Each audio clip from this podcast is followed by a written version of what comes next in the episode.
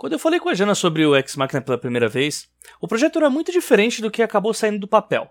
É assim também com toda a experiência de escrita ficcional.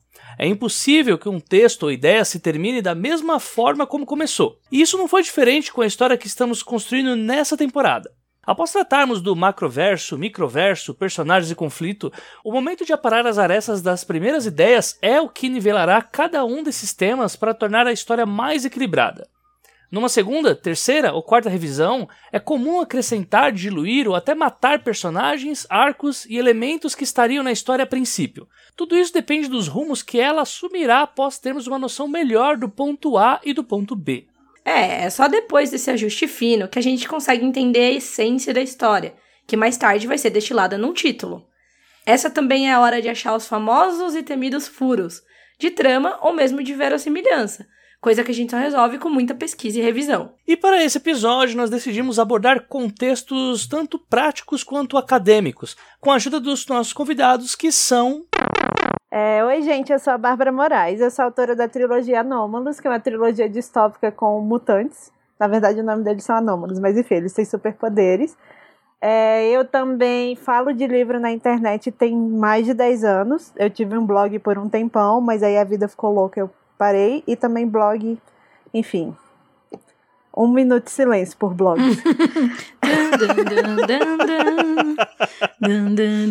Enfim, eu moro no Twitter, basicamente, e aí no Twitter eu falo sobre várias coisas, de anime a, enfim, divulgação de literatura, essas coisas, como as pessoas são elitistas e tal.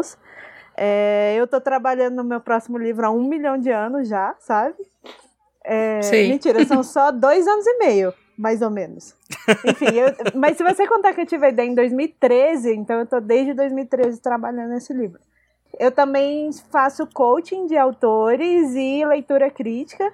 Então, assim, isso tem uns oito anos já, que desde que eu comecei. E eu tenho essa habilidade de pegar uma história e aí puxar um negócio e falar, gente, olha esse negócio aqui, vamos arrumar esse negócio. Aí todo mundo fica, por que você destruiu minha história?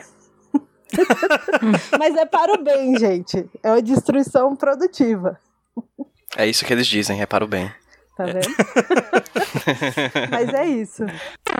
Olá, gente. Eu sou o Pedro PJ Brandão. Sou formado em publicidade e propaganda aqui na UFC e atualmente faço mestrado em comunicação, onde estudo sobre quadrinhos, que é a minha grande paixão. Também sou roteirista, um pouquinho, de certa forma, levemente aposentado, pelo menos em ano sabático, mas também dou aula de roteiro para quadrinhos aqui em Fortaleza, terra de socorro, se olha só. Tá vendo? E Pois é, como eu falei, eu sou um cara que mais estuda do que de fato produz narrativas, mas estou aqui para falar um pouquinho sobre um pouquinho dessa experiência que eu tenho em analisar uma outra plataforma, né, de midiática linguística, que é, no caso, as histórias em quadrinhos. Também sou host do, do podcast HQ Sem Roteiro Podcast, que é um podcast semanal, em que a gente fala, eu discuto com produtores, divulgadores e pesquisadores de quadrinhos é, sobre a linguagem que a gente curte.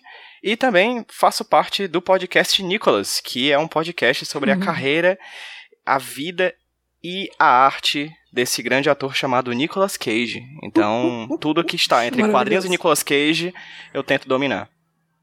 É uma grande e belíssima área de especialidade.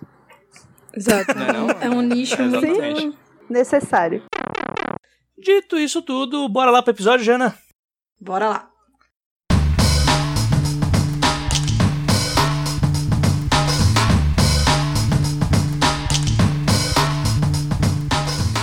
Nessa primeira parte, como ambos os convidados já haviam escutado o Desafio X Máquina com antecedência, pedimos, claro que nós pedimos, para que eles anotassem dúvidas ou possíveis incongruências do outline. Através dessas perguntas, independente do quão bobas elas possam parecer a princípio, poderemos encontrar pontos cegos que, como co-criadores, não estávamos captando devido à imersão com a trama. A gente também usou parte do primeiro bloco para consolidar o IC escolhido, que foi o único considerado. E essa especulação foi a do Ayrton Borges, que fez uma alusão ao incêndio do Museu Nacional do Rio de Janeiro, sugerindo que a gente trabalhasse a questão do descaso do governo com a infraestrutura usada para a cultura, levando a discussão na direção da privatização do espaço onde as memórias podem ser compradas e vendidas.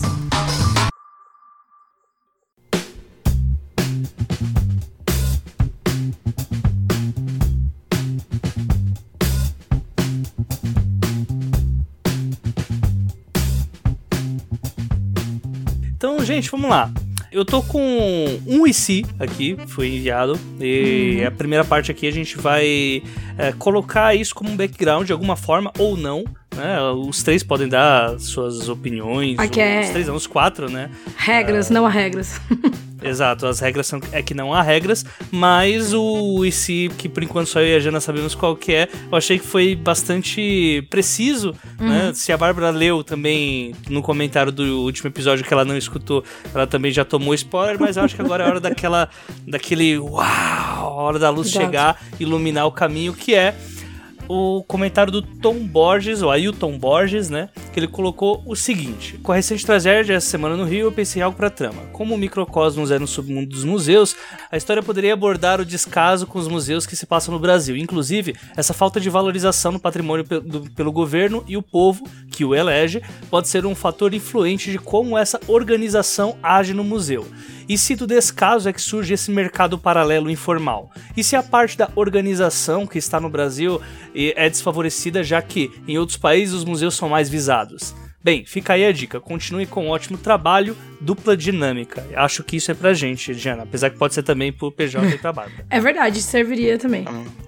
É, a dupla dinâmica chamou a Liga da Justiça. Exato, exato. E por enquanto esse é o IC que eles mandaram e eu achei que é um baita de um gancho pra gente iniciar a história. Só que aí a gente tem que jogar isso na roda pra ver como isso pode ser aproveitado, ah, pelo menos pro que a gente tem até agora. E aí, o que, que vocês acham disso? O que, que vocês, vocês querem colocar alguma coisa ah, relacionada ao que a gente já tem na história e conseguir incluir essa parte ainda? Ou esse se deu uma outra ideia pra vocês também de o que, que pode colocar pra arredondar essa história? Então, eu tenho várias perguntas sobre esse mundo. Se segura agora. Não, é, não, mas é, tem a ver com isso, porque uma delas é tipo Uhum. assim, como você compra memória, sabe? Tipo, qual é o meio monetário, digamos assim? A Eu contrapartida, de me, me apresentar também falando que eu sou economista, né? Enfim. Mas, é, e aí, com esse negócio dos museus, eu fiquei pensando, e se esse lance de vender memórias, na verdade, fosse uma forma paralela dos museus tentarem se sustentar, entendeu? Uhum. E aí agora eu também sou de Brasília, enfim. é, e tivesse um esquema, na verdade, que assim, o valor fica cada vez maior para quem compra, mas o valor que eles botam como se tivesse recebido para, enfim, financiar o museu, tivesse essa defasagem, sabe? Corrupção no mercado negro de memórias, É basicamente. basicamente isso, é. É o mercado acho negro ótimo. que já não é legal e já. É o que aconteceria. se É, o que costuma aqui. acontecer no mercado não regulado, né? Exato. Você Sim. tem, por exemplo, a ideia do tráfico, etc. Quando você não regula o mercado, ele tem suas próprias regras, né? Uhum. E aí a mão, a mão invisível bate com mais força. Pois é. Mas aí eu não sei como esse negócio do mercado de memória servir para financiar.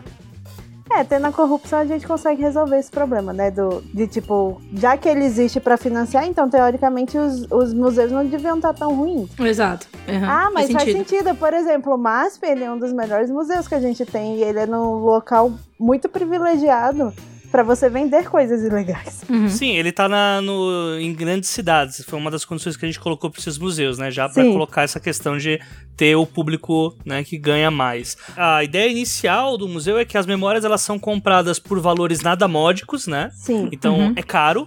Uhum. E ao que dá a entender, quando eu coloquei essa, essa parada de mais voltada a mercado, a minha ideia era a seguinte: de as pessoas ricas compram as memórias que elas gostariam de ter, enquanto isso, pessoas que não têm grana, a única forma delas conseguirem comprar uma memória de alto valor é vendendo as próprias memórias também para esse museu. Hum, que são Então que revendidas anyway, então Exato. é dinheiro. Então elas, elas vendem a memória para comprarem uma maior, e isso faz com que o museu tenha mais memórias para vender. Sim, ele tenha mais memórias para poder continuar girando o, o- Exato. a roda, digamos assim, do, do mercado. Mais oferta que procura, né? É, e aí dá pra gente até fazer uma quebra nisso, porque assim, as memórias compradas não podem ser revendidas. Mas talvez as memórias que esse museu extrai das pessoas possam ser recolocadas em outras. Assim, porque aí sim, eu consegue entendo que fazer o sim. sistema girar. Sim. É, eu, eu acho que sim. Eu acho que não pode ser, tipo assim, memória da pessoa A é vendida pra, pra pessoa B e a pessoa B revende pra pessoa C, entendeu? É, Mas eu acho exatamente. que sempre, se for uma única passagem, Eu acho que sim, não interessa se a pessoa tá vendendo direto ou se ela tá vendendo pro museu que vai vender pra outra pessoa. Eu acho que Não, é eu isso. acho que o museu tem que sempre ser o interlocutor disso. Sim, o intermediário. É, é isso.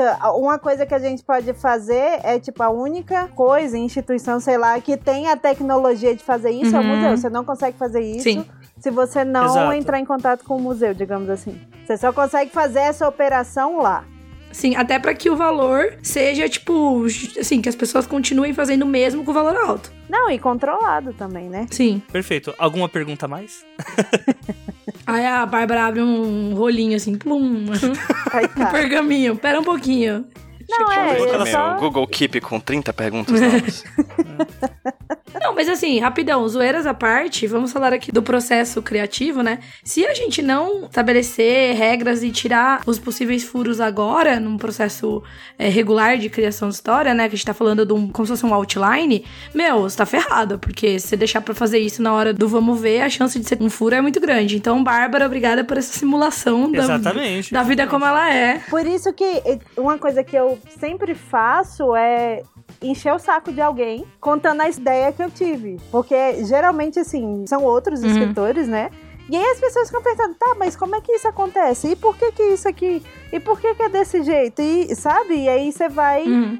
Organizando. Às vezes você fica com raiva, tipo assim, eu não preciso saber disso. Aí você sempre Uhum. fica. Ou eu não sei. disso.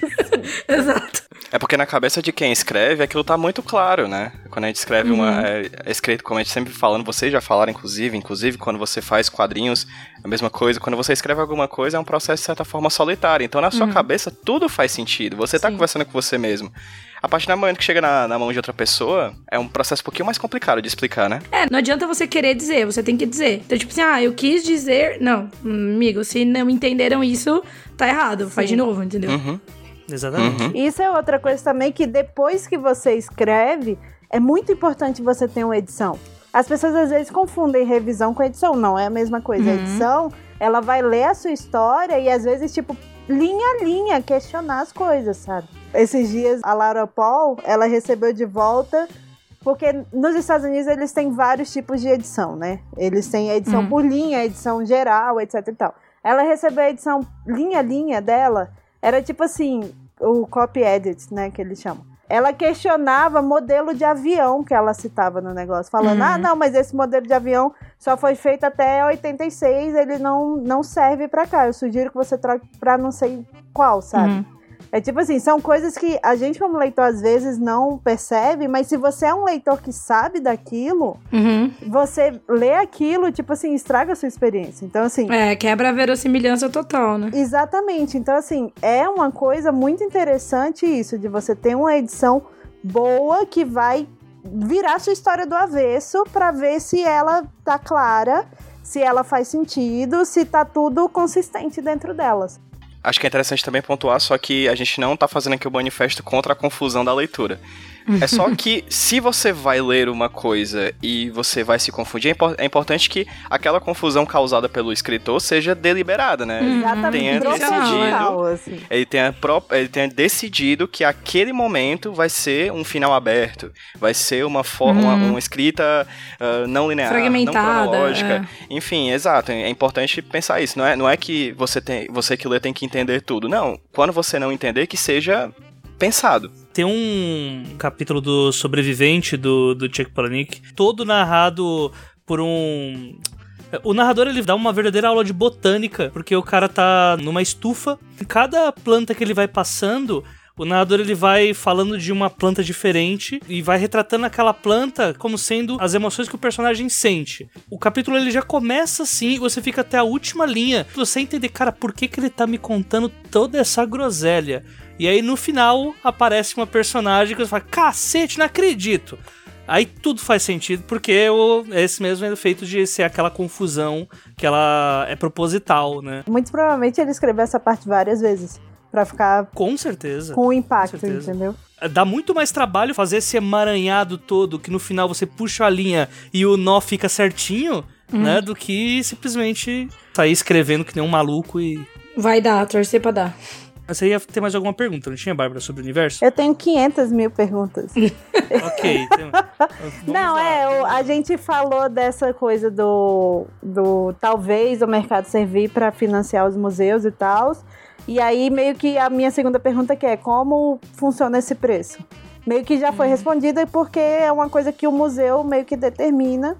E provavelmente, é tipo assim, um, um, tipo de memória que é mais procurada é muito mais caro do que uma memória que é menos uhum. procurada, uhum. né? Enfim, lógico. Mas aí a outra pergunta que eu tenho aqui não é só do mundo, mas enfim.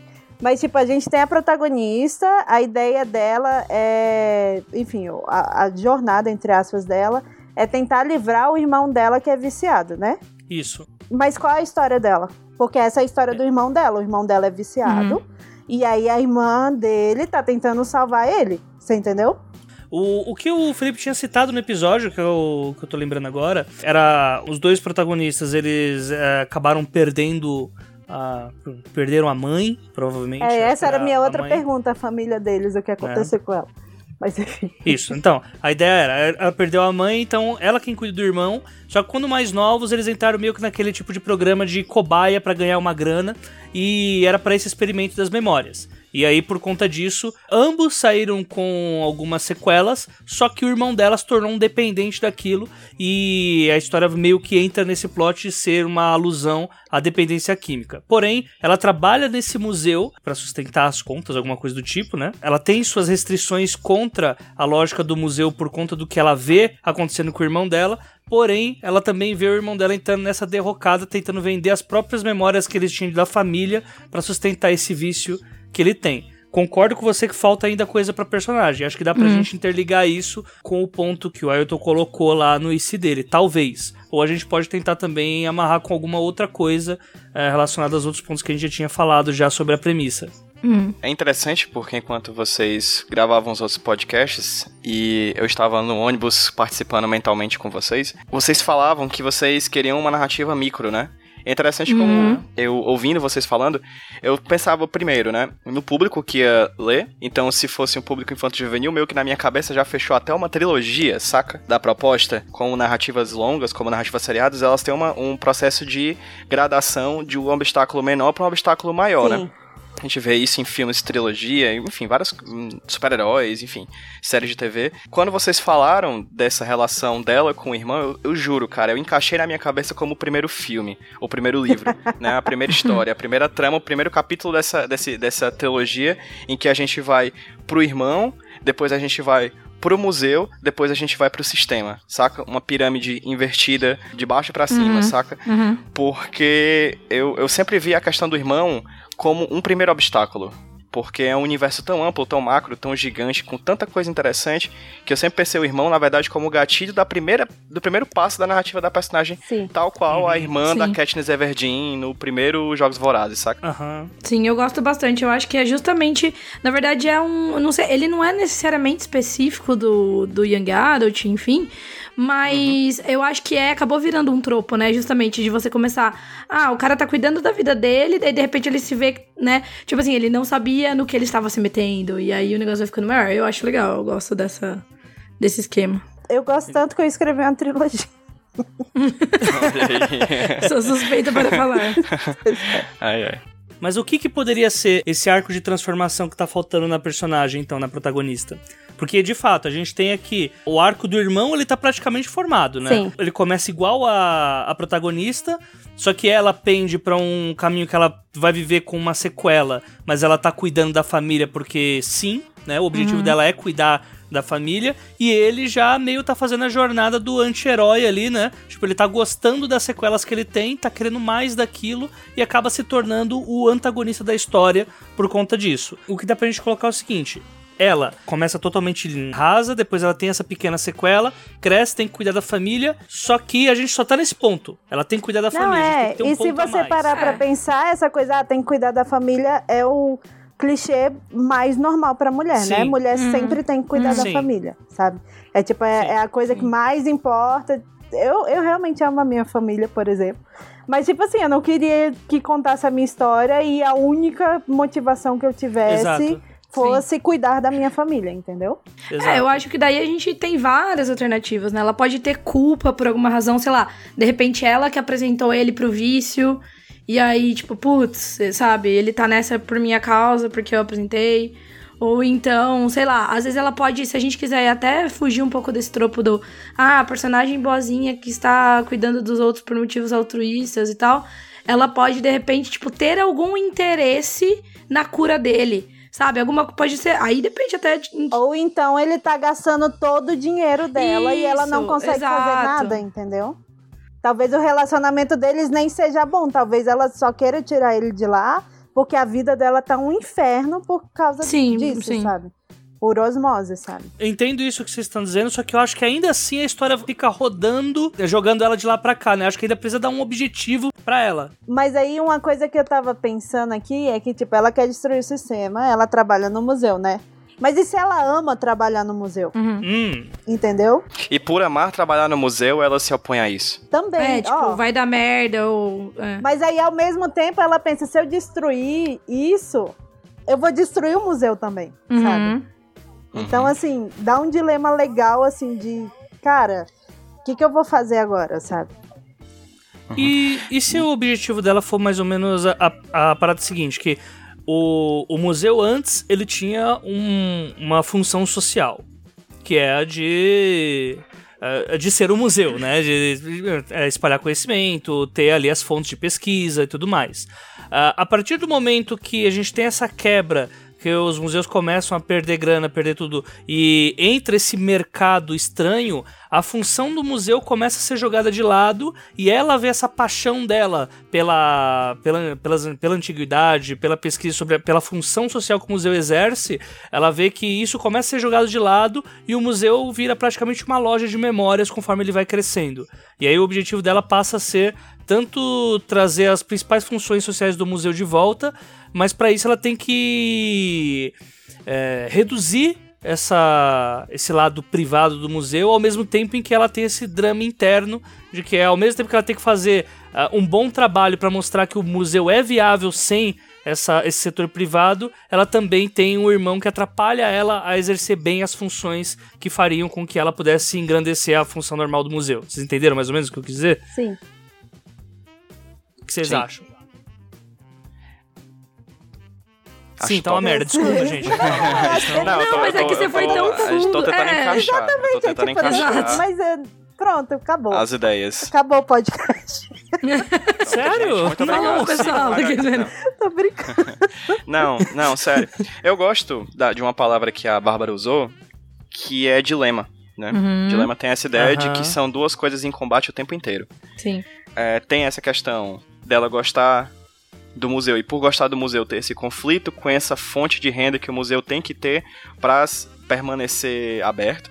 Uhum. E tem essa questão da personalidade dela com a família dela. Hum. Quem sou eu e quem sou eu perante a minha família, né? E quem, quem é minha família perante a mim. Então, pode jogar academicismo, galera? Assim, Sim, vai. é, a, é a- é a linguagem que eu, é a Se língua que eu falo, desculpa, gente. Eu tô estudando na, na dissertação é fotografias e quadrinhos, né? Então, eu tô lidando com a questão da memória também na minha pesquisa. Uhum. E tem um livro muito interessante que é o de um cara chamado Nicola King, que é Memory Narrative and e Identity, né? Tipo, memória, narrativa e identidade. É como ele propõe a, a ideia da memória. Como se a memória ela acontecesse em três momentos da vida da gente. Acontece o evento, que até então a gente não sabe que é importante pra gente, nenhum evento memorável de você, você no momento soube, caramba, bicho, daqui a 10 anos eu vou estar contando, porque você não sabe no momento o que o evento, aquele evento importante. Depois tem a memória do momento e tem a representação do momento. Você só consegue representar sua memória quando você narra uma história para seus netos, quando você fala para os amigos, ou mesmo dentro da sua cabecinha, quando você vai encaixando na sua cabeça a memória que forma você, forma a sua identidade. Então, toda a memória é reconstruída, né? A todo, a todo momento a gente está reconstruindo essa memória o tempo inteiro. Diante disso, acho que é interessante a gente pensar nessa personagem para dar profundidade a ela como pessoa que lembra das coisas. Assim, acho que talvez a Hum. melhor forma da gente fazer com que ela seja uma personagem interessante para quem lê e não uma pessoa que gira em torno dos seus irmãos ou do seu irmão, da sua mãe, do seu pai, da sua família, é colocar a- o irmão, a família, o- a mãe e o pai como partes dela. Sim. Sabe? Tipo, tipo, focar na a, a relação do irmão, por exemplo, tipo, ela tem uma memória que o irmão não tem mais. Entende? Por Uhum. exemplo, da mãe, ou coisa do tipo, a gente foca o tempo inteiro nela. Fazer uma parada, talvez até em primeira pessoa. Uhum. Dela lidando com esse irmão que tá perdendo as memórias, tá se dedicando a essa, esse exercício destru, autodestrutivo de, de perder sua identidade, com o fato dela ter a sua memória. E a ponto de, como ela foi uma das cobaias também, ela se perguntar se as memórias dela também são verdadeiras, ou se ela tem. Porque eu acho que uma coisa que a gente tem que pensar é o seguinte: ok, eu, Pedro, vou vender minha memória nesse mundo. Chego lá, vendo. Eu não vou lembrar nem que eu tenho uma memória que eu perdi? Entende? Não, é, e isso dá pra trabalhar muita coisa de, tipo, sensação de perda, de qual é a minha identidade, que são, querendo ou não, Sim. temas bem caros ao Young Adult, sabe? Esse Sim. livro É, virou. sim. essa história é 100% Young Adult. Sim, é uma identidade, né? É pós-contemporâneo, cara. Quem é a gente, né? Tipo, Sim. a gente fica sempre pensando. Né? Quem é a gente no mundo, quem é a gente. Sim. É isso que você falou. Perante a família, quem é a gente no trabalho, no caso dela, sabe? Uma coisa que eu tava pensando enquanto eu via vocês era, por exemplo, eu conheço a Bárbara há muito tempo. E aí eu me encontro com a Bárbara na rua, a Bárbara pergunta: Cara, como é que tá a tua mãe? Aí eu tento lembrar como é que tá minha mãe e eu não lembro. É. Eu, eu vou olhar nos meus slots de memória, nas minhas pastinhas de arquivo, e quando eu chego lá, na verdade, não tem nada. Então, assim, deve, a gente pode trabalhar essa sensação da personagem, do próprio irmão dela também, de tentar ter acesso a essa memória do passado e não conseguir reconstruir Gente. ela, porque ela foi extraída. E se a mãe dela não morreu, eles só perderam a memória de que a mãe dela. Ai, meu sabe? Deus. Tipo assim, a mãe deles não morreu, é, só perdeu a memória. De que, tipo, Uhum. como perder a memória na cabeça deles, ela não existe. Sabe? Faz sentido. Talvez seja uma coisa assim, tipo, ah, pra eles a mãe deles nunca existiu, sei lá, só teve um pai. Mas sei lá. Ou então só foram os dois, mas na verdade a mãe de- deles existe, sabe? Não sei o que tá, Uhum. Eu aconteceu acho com isso ela, um porém. puta plot twist de um livro pra outro, assim. Eu consigo ver. Inclusive é o meu plot twist do segundo. Aquelas. Você tá, Spoiler passivo. você tá querendo dizer uma coisa mais ou menos assim, tipo, em algum momento da linha narrativa da cabeça deles, a mãe some. E aí eles não sabem se ela sumiu porque ela morreu e eles quiseram tirar essa memória, ou se tiraram essa memória contra a vontade deles porque eles eram uma cobaia. Eu acho que é talvez mais do que isso. Eles falam assim, mãe, não há retorno para essa pesquisa. Então, beleza, né? Deve ter morrido. Entendeu? Isso, isso pra nada, assim, nem pro nome, nem pra nada. Certo que existem vários documentos, né, que... É que eu acho que é mais difícil. Eu acho que é mais difícil trabalhar a empatia se não tiver nenhum dado. Acho que é legal se, tipo, a mãe for a melhor pessoa do mundo, a melhor mãe do mundo, mas aí em um determinado momento eles não sabem o que aconteceu. Tipo, dá um branco no- na metade do caminho. dela, vai. Eu acho os dois Não- legais, mas, tipo, por exemplo, se for que nem a Jana falou que a- o nome da mãe tá no documento, você já tem um início, na verdade, pra toda a história, sabe? Tipo, você pode Uhum. começar falando: é, eu tenho uma mãe no meu registro, mas eu não consigo me lembrar dela. É, a única memória que eu tenho da minha mãe é o nome dela no meu registro. Você já deu um tapa na cara de todo mundo na- Sim, no início da sim. história, sabe? Sim, sim. Eu gosto mais daquele do twist no clímax, né? Que é tipo falar da mãe bem o tempo inteiro e chega lá nos 90% da história. Então, sabe, agora que eu paro pra pensar, eu não lembro como é que, é- como é que eu perdi a minha mãe. E aí, ou senão alguém do começa museu outro- vem, então, eu tenho uma mem- eu sei como é que sua mãe eh, se foi, porque fui eu que peguei sua memória. Ou então pode achar uma memória com a mulher que é, tipo, muito parecida com a mãe dela e ela fica. Essa memória é minha? Que memória é essa? Sabe? Uhum. Também pode ter isso. Já é um bom vínculo de um livro pra outro, eu acho, cara. Já porque a gente tá falando de trilogia, não é isso? A gente tá falando... É isso. Ele tá engajado. Eu Eu achei que eu né? tinha Eu eu chamada Não, aqui eu pra tô- fazer eu a tô- trilogia também. Eu tô pensando em três atos, galera. Desculpa, Tá eu tô pensando em três certo. momentos. eu Então, tô- então vamos lá. Minha próxima pergunta é: ela é a única pessoa que é contra o sistema? Não, eu acho que não, mas eu acho que pode ser um- naquele esquema. Como ela tá dentro do museu, ela pode ter esse negócio. Tipo assim, ah, não se fala sobre isso, sabe? Ela não vai estar dentro. ela- tipo assim, que nem agora atualmente, assim, né? Às vezes quando eu vou conversar com uma pessoa que eu não conheço, eu fico assim, mano, será que eu posso falar, tipo assim, ele não pra essa pessoa? E ela, ela vai olhar pra minha cara, tipo. E muita coisa de distopia, essas coisas tem isso, né? Todo mundo sabe que tá uma merda, mas você não pode falar pro outro que tá uma merda. Então talvez seja uma, Porque uma coisa é justa- assim. Tipo, você não sabe se a outra pessoa vai te dedurar ou alguma coisa. Exato, exato. Te dedurar ou vai falar, meu, claro que não, tá ótimo, entendeu? E você. É, eu já penso que é, provavelmente ela seja a única contra, ou uma das poucas contra, porque tá naquele início de tecnologia que todo mundo fala: nossa, como o Uber é a melhor empresa que não tem nenhum carro que existe, todas têm que ser assim. Até a hora que passa um tempo e você começa a ver que existem problemas ali. Tipo, ela ser a primeira pessoa que já viu quais são os problemas possíveis porque participou como cobaia. Ela é tipo a doida que tá, gente, isso vai dar merda, vai dar merda, Exatamente. acredita em mim. Mas aí, assim, mas isso mesmo pode inibir ela de querer falar isso, entendeu? Para outras pessoas. Sim, mas aí não muda o fato de que ela fica sendo uma das poucas que é contra o sistema, né? Por- Mas eu acho que com a passagem do tempo é inevitável que ela vá achar outras pessoas que também tenham tido É, problemas com acho. isso. Porque assim, eles são dois, duas cobaias, imagina, de uma centena. E outra, né? Sempre vai ter alguém que, mesmo que não tenha sido cobaia, sempre vai ter alguém que tem bom senso. Sempre tem um, sabe? Que vai falar, não, gente, isso aqui, assim, não é sustentável, sabe? Parece muito legal, mas vai dar merda. Sempre tem um que vai dizer que vai dar merda, aí esse, sim, misteriosamente desaparece. Aí coloca Exato. outro que, que, ah, tá ótimo, tá ótimo. Até que a- as pessoas começam a perceber que achar que dá merda faz com que as pessoas, abre aspas, desapareçam, Aham, fecha aham. aspas. Então todo mundo aceita. Nenhuma que analogia por com dentro- nenhuma época aqui do Brasil, né?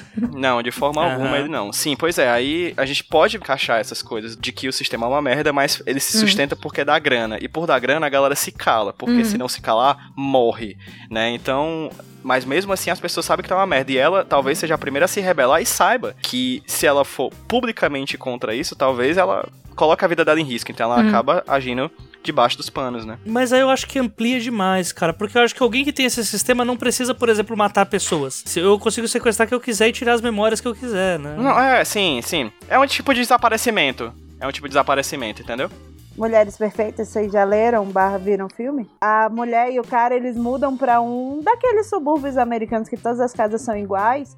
E aí as mulheres meio que elas ficam doentes um dia e quando elas voltam, elas estão completamente diferentes, tipo, limpando a casa, tudo, fazendo comida. Tem uma personagem lá que é tipo é super feministona.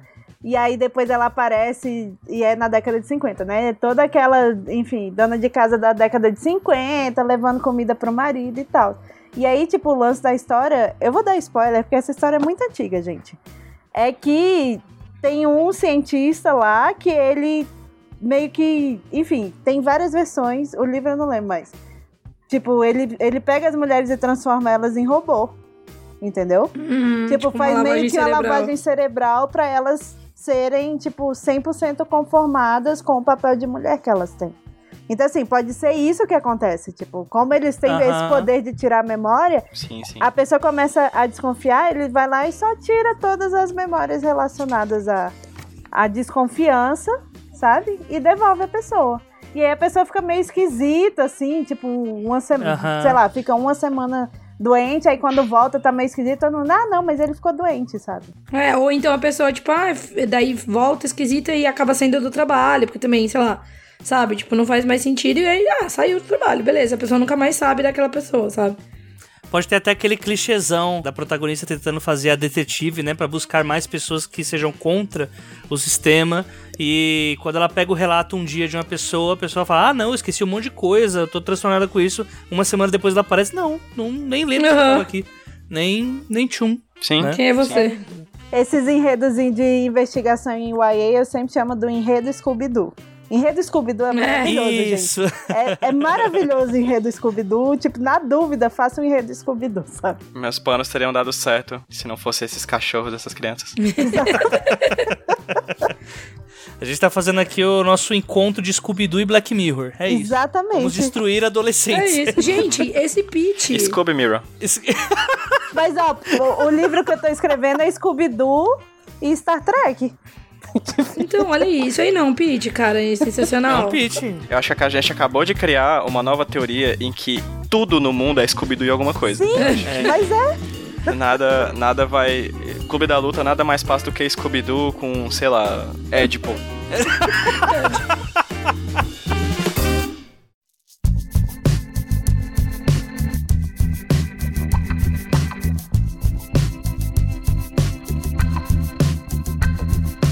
Não, é, da família a gente meio que já fez que as memórias dela são estranhas. Tipo, as outras pessoas da família, sem ser a. a o irmão dela. É, mas aí. E as outras cobaias? Tipo assim, como funcionavam esses testes? Porque isso é muito importante hum. pra história de agora em diante. Porque ela pode olhar na rua, sei lá, andar na rua, olhar uma pessoa e ficar, eu conheço essa pessoa de algum lugar. E aí depois ela hum. descobre que é uma cobaia também, sabe? Tipo, o que, que aconteceu com essas legal. cobaias? E, tipo, todo mundo lembra o que aconteceu, ou só ele, ela e o irmão lembram, sabe? Tipo, ou então todas as cobaias trabalham no museu, ou em algum museu, sei lá. O que, que aconteceu com essas outras pessoas? É bom dar amigos, que ela tá precisando, né? Coitada. É, eu acho que dá para definir. Inclusive, tem até uma. meio que uma regrinha, né? Que, tipo, nunca é bom ser o protagonista sozinho por muito tempo, né? Porque fica muito mais dinâmico se tem algum outro personagem, tipo, engajado no mesmo conflito e tal. É que assim, também ao mesmo tempo, pro exercício que a gente faz, às vezes definir muitos detalhes não é factível pela questão do tempo, mas isso seria de fato uma coisa que precisaria ser definida muito claramente, esse background, antes da gente começar a escrever, se, a gente, se fosse o caso, né? Não, é. Eu pessoalmente acho muito mais importante você saber tudo o que aconteceu antes da sua história começar, do que necessariamente saber o que vai acontecer pra frente. Porque uhum. se você tem essa base, pelo menos para mim, as coisas vão meio no piloto automático, sabe? Uma coisa leva a outra, que leva a outra, que leva a outra, uhum. sabe? Sei lá, é. tipo, ela tá na rua e vê uma pessoa que ela lembra que era cobaia, outra pessoa lembra que ela é cobaia, e aí eles ficam assim, tipo, enfim, elas ficam tipo, será que a gente pode conversar? Mas a gente passou pela mesma coisa sabe? Uhum. Enfim, e aí daí já vira. Será que eu tô doida? Exatamente, vai virando outras coisas na história. Eu pensei numa coisa, porque assim, uma coisa que o Felipe tinha citado no quarto episódio é que provavelmente essa pessoa, essa protagonista, ela tem muitas dificuldades na vida dela simplesmente por ela ter um dependente químico na, na família. Uhum. Então é muito mais difícil para ela conseguir trabalhar nos horários certos, para ela conseguir se relacionar com pessoas, ter amigos, sair, sei lá, namorar, alguma coisa do tipo. E se a gente coloca coloca um namorado barra ficante pra ela. Hum. Que seja alguém que seja relacionado a alguma coisa que trabalhe em sistema de câmeras, alguma coisa do tipo. Porque assim, memórias podem ser apagadas, imagens de câmeras não. Uhum. E isso ser, por exemplo, uma primeira pista. Ter mais ou menos pessoas que andaram com essa personagem até um determinado local ou que estiveram próximas a ela e que dê a entender que foram uma cobaia em uma determinada época. É, é uma possibilidade. Mas eu não acho que precisa ser um interesse amoroso necessariamente.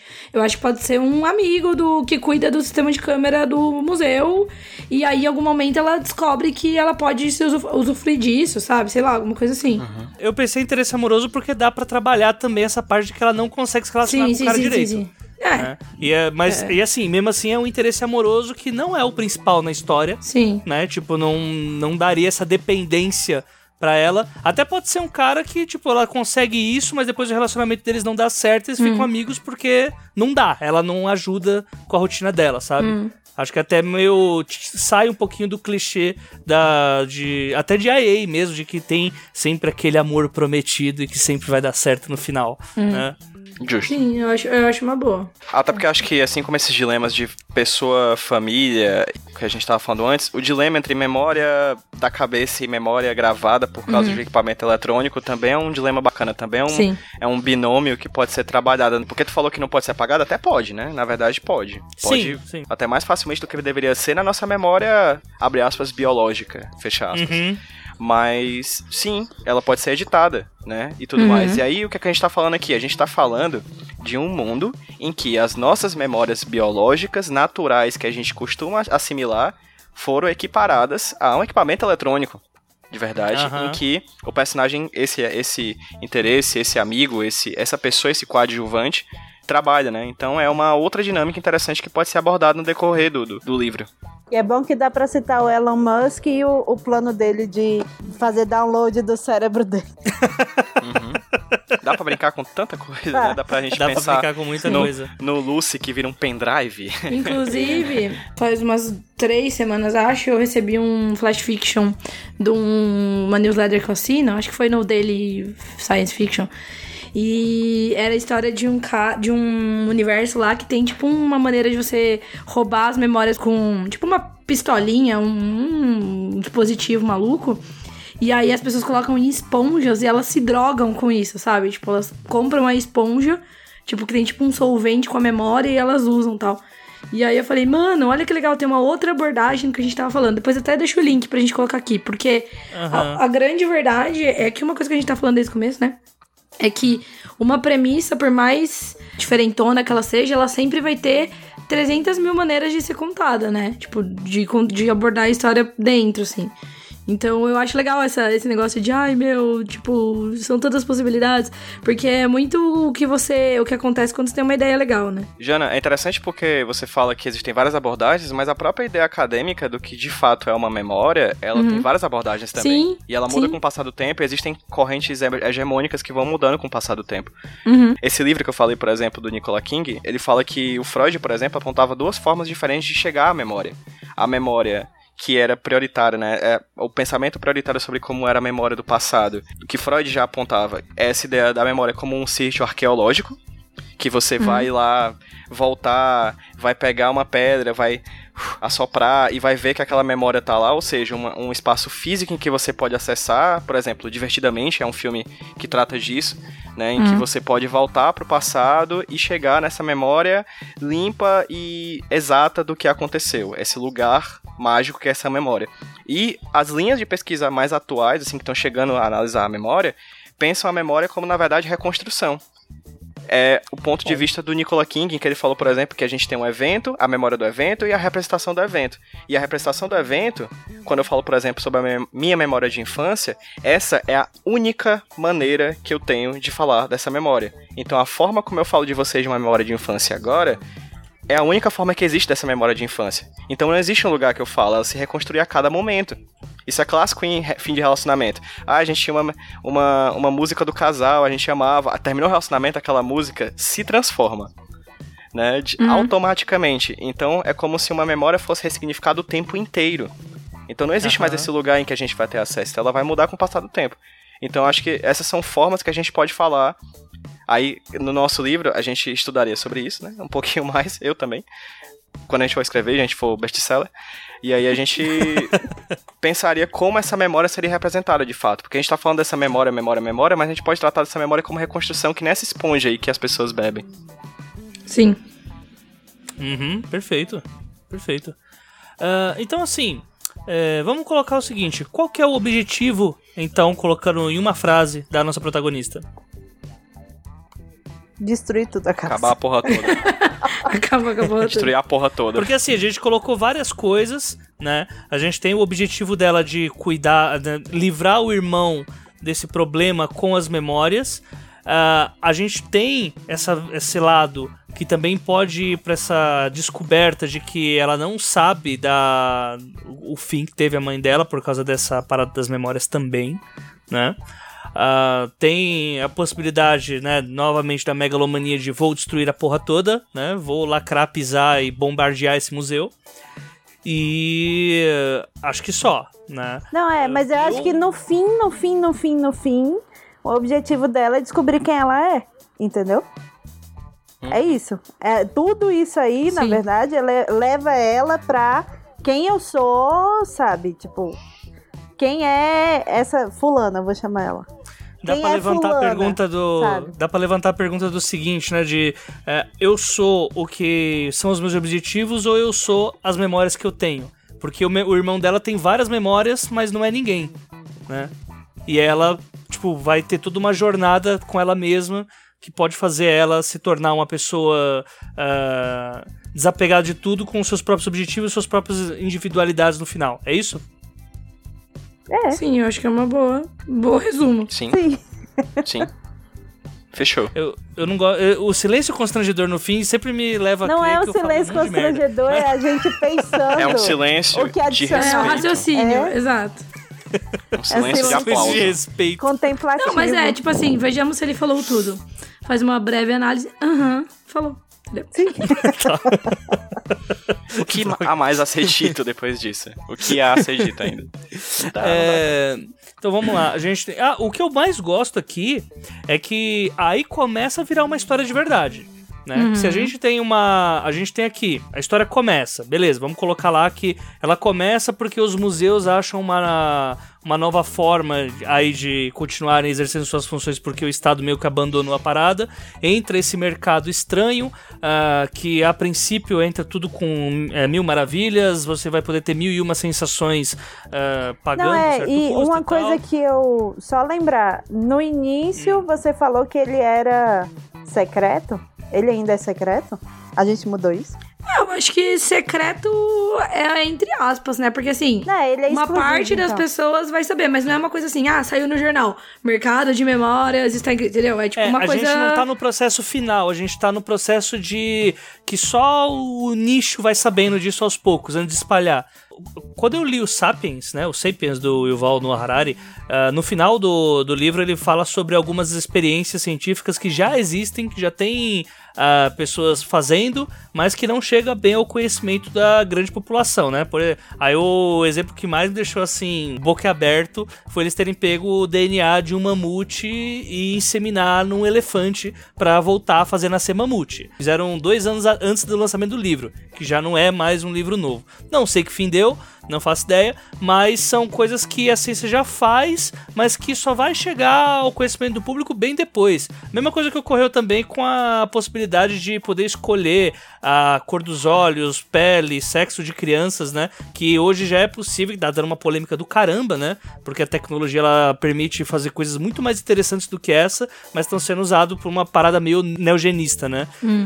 Aí eu acho que dá pra gente deixar dessa forma, assim, sobre o museu, que é algo que é tão inacessível, tão espetacular e, obviamente, caro, que não chega pro interesse da grande população, porque simplesmente não. Primeiro que não vai dar dinheiro, né? Tipo, pra quem espalhar a notícia, não dá dinheiro de publicidade, e o público não é a grande massa. Então, dificilmente só vai chegar boato pras pessoas e as pessoas não vão atrás porque nunca vão conseguir pagar. Acho que é meio natural que ocorra isso. Aí sabe o que, que pode ter acontecido? Porque tem aquele lance também de tipo, quem não tem dinheiro vende as memórias, né? Só que eles precisam ter Isso. memórias pra vender pra quem tem dinheiro.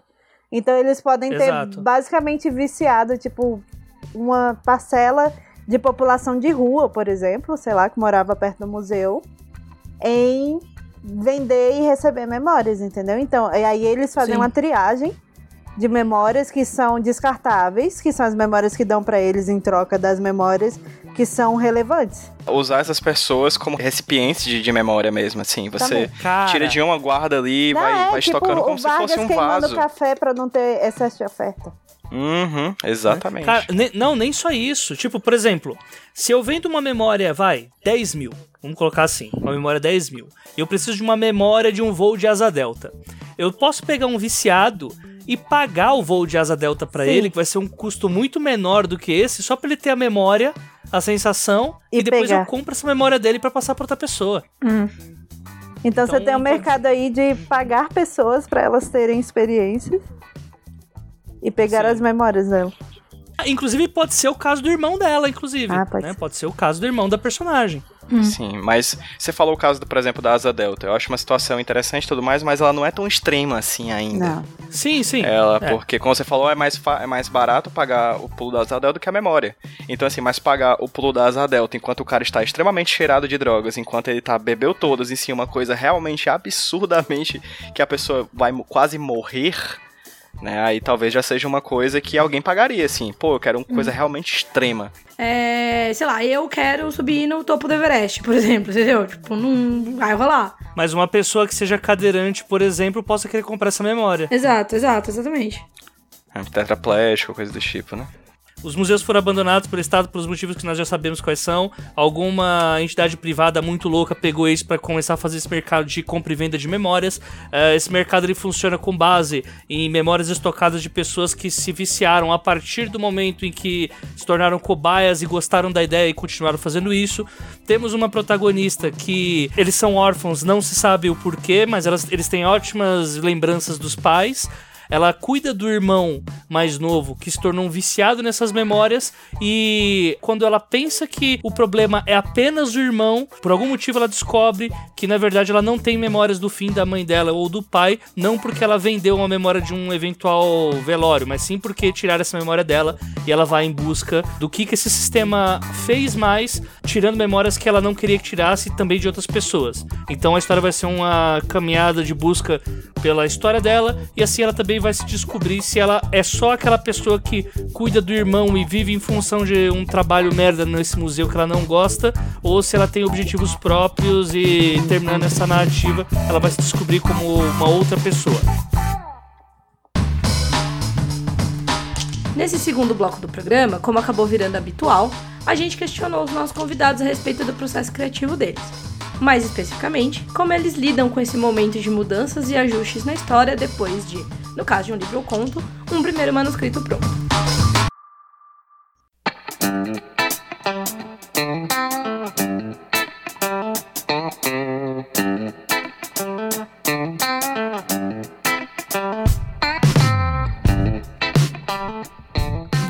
Para a parte que a gente vai falar sobre os próprios processos, né?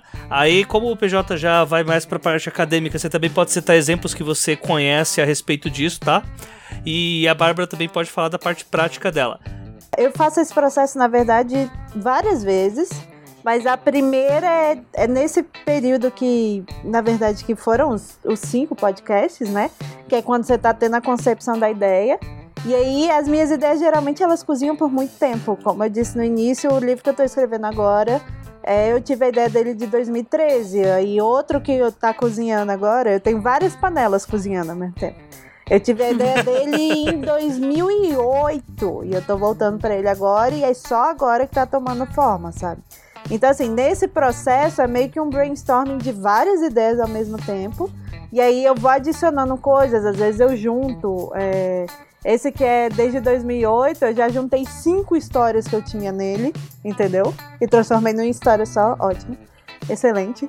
E aí eu faço isso até eu sentir que eu tenho esse material base o suficiente para eu começar a escrever a história, né? E aí, quando eu escrevo a história, como eu já passei esse um milhão de anos pensando na história, eu tenho mais ou menos exatamente como eu quero que a história seja, sabe? Então, assim, aí eu escrevo. Geralmente a primeira metade não tem muita mudança, a segunda metade é um caos. é. No primeiro rascunho, assim, porque a primeira metade, enfim, eu só consigo continuar quando eu acho o início certo. Então, assim, aí a primeira metade, ela geralmente eu já reescrevi 20 vezes. Porque não tava do jeito que era pra estar. Tá. A segunda metade é só tipo, ah, vou fazer esse negócio aqui, quando eu terminar eu volto. Então, assim, uma, uma coisa que eu faço em geral é eu mando pro meu Kindle, eu releio a história inteira, entendeu? Fazendo marcação, é, anotando pontos, enfim, é, problemas de enredo, coisas que estão faltando, sabe? É, eu, para esse livro que eu tô escrevendo agora, eu tô fazendo o segundo rascunho dele, né? Eu, eu tenho um diáriozinho dele. Todos os dias eu escrevo o que eu fiz, entendeu? E aí, conforme eu ia lembrando coisas que eu sabia que estavam faltando e que eu precisava arrumar, em vez de eu voltar para arrumar, eu escrevia nele, sabe? Então, assim, quando eu terminei, eu tinha uma lista de 30 coisas que eu já sabia que eu tinha que trocar, porque eu fui lembrando no início, sabe?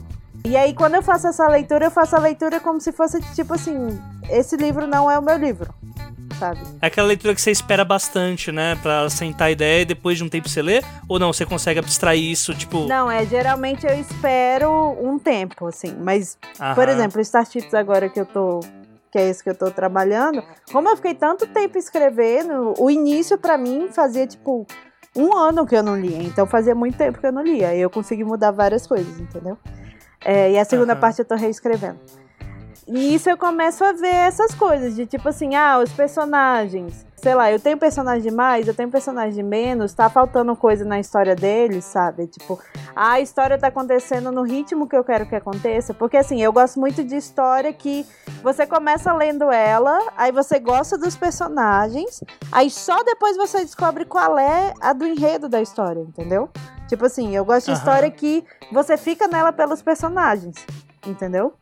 Então, assim, eu, as minhas histórias, geralmente, o início tem esse início de, tipo, as pessoas se conhecendo, você conhecendo os personagens, as dinâmicas, e obviamente o enredo tá acontecendo ali, mas você não sabe. E aí, em algum momento, você olha para trás e fica, nossa, mas é, tava acontecendo o enredo desde o início, mesmo eu achando que não tava, sabe? Então, assim, isso é uma coisa que é feita em várias revisões, entendeu? Até porque às vezes eu começo a escrever e eu acho que vai acontecer uma coisa e acontece outra. Aí eu volto e arrumo tudo, entendeu? Mas é, é basicamente isso. É tipo, é muito anotar coisas e o tempo inteiro perguntar: isso aqui tá bom de verdade ou não? A resposta é sempre não. Mas aí quando o livro sai, eu já sei todos os problemas que o livro tem, porque na verdade você não deixa o livro pronto. Você deixa o livro, tipo assim, você trabalha no livro até o momento em que alguém fala, você tem que parar de trabalhar nesse livro. Ele nunca tá perfeito. Exatamente. Ele só, tipo, você só parou porque mandaram você parar. Tem muito autor que, inclusive, não lê o livro depois de publicado porque tem algum. Né? Eu não leio, não. Tem algum se eu fosse ler. Não, se eu fosse ler, eu ia ficar, velho, eu vou reescrever. Eu, às vezes, estou sentada e fico. Eu podia reescrever a trilogia Anomalous toda. Tipo, não, velho, tá bom. Sabe? Tipo, é o que eu fiz na época, é, é uma história que eu gosto muito. Enfim, foi, fez, foi muito importante para o meu amadurecimento como escritor, inclusive cada um deles é muito maior do que o outro. Justamente por isso, e, tipo, é, é, como o, o PJ falou, eles vão ficando mais sérios, né? Tipo, o primeiro livro é só. É basicamente eles na escola, aí tem uma missão, é tipo ação, não sei o quê. Aí o segundo livro só acontece merda. O terceiro livro tem gente sendo decapitada. É isso, é essa a progressão. É a própria, a própria vida, né? A vida Exatamente. É assim. É... Viver assim. Exatamente. Depois dos 30 anos é só cabeça decapitada, principalmente no Oxi, trampo. Demais. É só isso.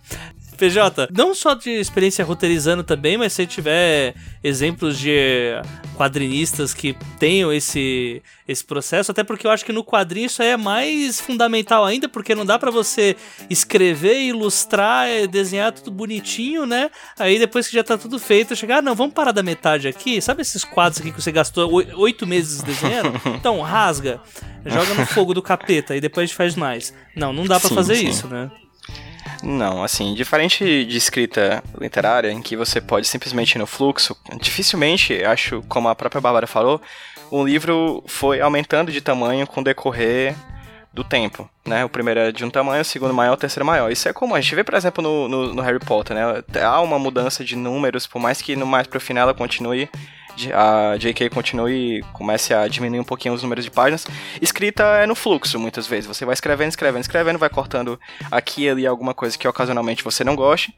Mas no final das contas, você não costuma ter, não é que é sempre assim, mas você não costuma ter uma limitação de páginas. Quadrinho necessariamente, na maioria das vezes, pelo menos, a gente tem um, um tamanho a seguir é uma revista de 24 páginas, a gente quer fazer uma HQ de 100 páginas.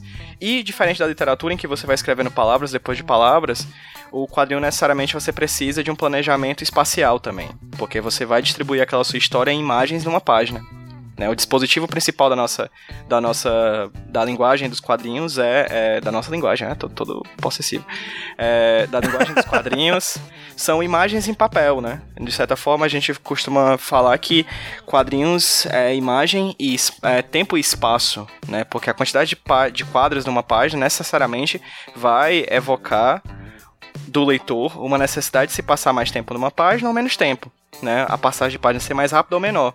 A virada de página tem potencial. Então, assim, quando você planeja uma história em quadrinhos, você planeja a passagem do quadro A para o quadro B, do quadro B para o quadro C e assim por diante até o final. Mas você também planeja como aqueles 16 quadros que vão estar naquela página vão interagir entre si. E se você vai fazer uma, uma HQ de 120 páginas, você vai planejar tudo que tiver do primeiro quadro da primeira página até o, o último quadro da página 120. Então a gente também tem um planejamento narrativo espacial da coisa. A gente começa a articular imagens uma atrás da outra. Isso, quando eu, né, quando eu comecei a, a, recomecei a escrever pequenos contos, primeiras crônicas, isso, cara, isso dá uma ajuda absurda. É como se você quisesse falar inglês e espanhol e, de certa forma, quando você aprende os dois, você consegue acessar informações de forma completamente nova. Não só em inglês, mas não só em espanhol, mas também misturando os dois juntos, entende? Quando você começa a pensar, a escrever quadrinhos, você acaba pensando também nessas coisas, né? Então, quando você vai voltar a escrever literatura, ou vai continuar escrevendo audiovisual, você não vai escrever da mesma forma, porque você aprendeu uma língua nova. Então, quando você pensa quadrinho, você pensa espaço e tempo ali misturados ao mesmo tempo. E quando você volta a escrever literatura, pelo menos como foi no meu caso, pelo menos escrevendo pequenas crônicas de dia a dia, eu escrevia crônicas de cinco linhas, seis linhas, entendeu? Porque eu chegava ao essencial. Porque o quadrinho é essencial. Ele sempre procura tentar evitar a redundância. Né? Você dificilmente vai ver um, um quadrinho do Lanterna Verde com o Lanterna Verde dando um soco na cara do Sinestro, e em cima escrito, e o Lanterna Verde deu uma cara no soco do Sinestro. E você não vai ouvir um balão dizendo, eu estou dando soco. um soco... É, uma cara no soco é ótimo, né? Um soco na cara do Sinestro. E aí você não vai ter um balão dizendo, eu estou dando um soco na sua cara, uhum. Sinestro, porque isso é redundância. A imagem já narrou, então você não precisa desse texto. Então, quando eu dou aula de roteiro pra galera, de roteiro de quadrinho, né? Eu parto do pressuposto de alguns escritores de literatura em que eu gosto bastante de pensar, em primeiro momento, a, trama da seguinte forma: Quem é o meu personagem? O que, que aconteceu de extremamente absurdo com esse personagem que vai fazer a história rodar? Eu pulo lá pro final e acho um final. Ponto. E a partir daí eu começo a encaixar as coisas por mais que depois eu volte e mude quem é meu personagem, por mais que depois eu volte e mude o acontecimento que mudou a vida do personagem, por mais que depois eu mude, eu, eu mude o final, esses são os três movimentos que eu sempre parto, sabe, para escrever alguma coisa. Eu tenho um personagem, eu sei quem ele é. Alguma coisa aconteceu a partir do momento de eu saber quem ele é, que mudou a vida dele. E aí eu acho um final. Positivo, negativo, em aberto, tanto faz. Mas é até possível que você com esse começo, com esse com esse acontecimento extraordinário que muda a vida do personagem, você consiga vários finais no final. E você escolhe o que você prefere. Mas eu acho que quando você, você tem essa noção esquemática, que aí quando você estuda quadrinhos você acaba tendo, é, ajuda bastante. Porque no final é só preencher lacunas, que você já achou pelo menos o roteiro. Eu gosto muito do nome roteiro em, em Portugal ou na Espanha, que é guion ou guião, que é o grande guia. Que no final das contas é o que você faz quando você faz uma viagem. Você faz um roteiro de viagem.